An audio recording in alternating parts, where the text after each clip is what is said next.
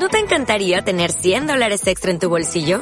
Haz que un experto bilingüe de TurboTax declare tus impuestos para el 31 de marzo y obtén 100 dólares de vuelta al instante. Porque no importa cuáles hayan sido tus logros del año pasado, TurboTax hace que cuenten. Obtén 100 dólares de vuelta y tus impuestos con 100% de precisión. Solo con Intuit TurboTax. Debes declarar para el 31 de marzo. Crédito solo aplicable al costo de la presentación federal con TurboTax Full Service. Oferta sujeta a cambios o cancelación en cualquier momento.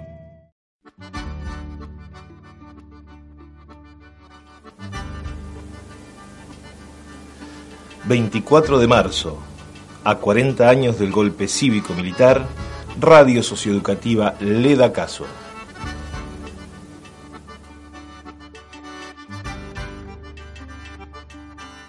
Los libros y los cuerpos. La censura de la última dictadura cívico-militar no fue la única en la historia de nuestro país, pero sí la más importante, la más orgánica, la que involucró a mayor cantidad de instituciones estatales y actores civiles y en este sentido la más efectiva. ¿Qué es censurar? Si buscamos en el diccionario nos dirá, por ejemplo, que es formar juicio de una obra o otra cosa y corregir, reprobar o notar por algo malo. Pero ¿cómo se censuró?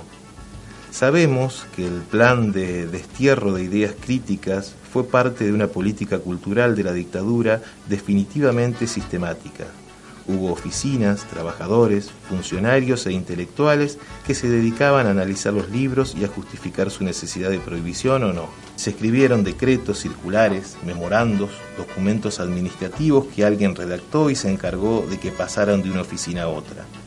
También ordenaron la quema de muchos miles de libros, los cargaron en un camión, los volcaron en un baldío, mandaron a alguien que les prendiera fuego y también a un fotógrafo a que retratara este momento como una suerte de testimonio ejemplar.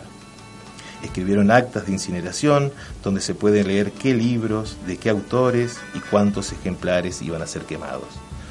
Además, la autocensura fue muy efectiva de parte de los que hacían libros, autores, editores, ilustradores, de los que lo vendían en los libreros y de los que los leían.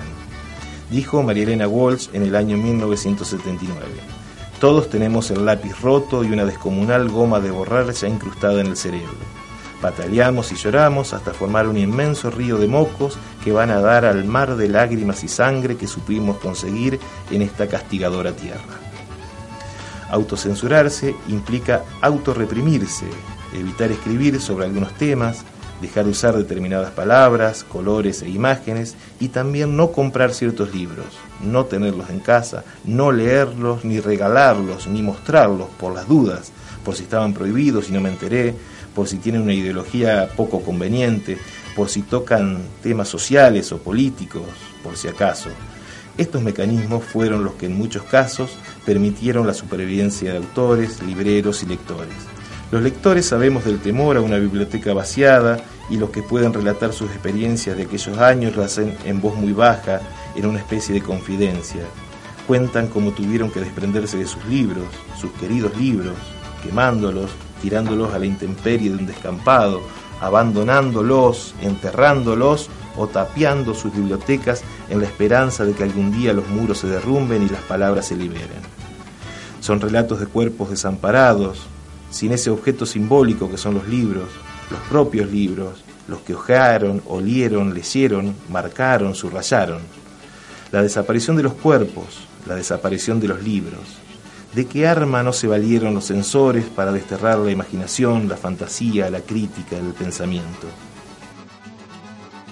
Escrito por Gabriela Peselvi, Libros que muerden, literatura infantil y juvenil censurada durante la última dictadura cívico-militar de Ediciones Biblioteca Nacional. 24 de marzo, Día de la Memoria por la Verdad y la Justicia. A 40 años del golpe cívico-militar, Radio Socioeducativa Le da Caso, Instituto de Formación Docente Continua de Luis Beltrán.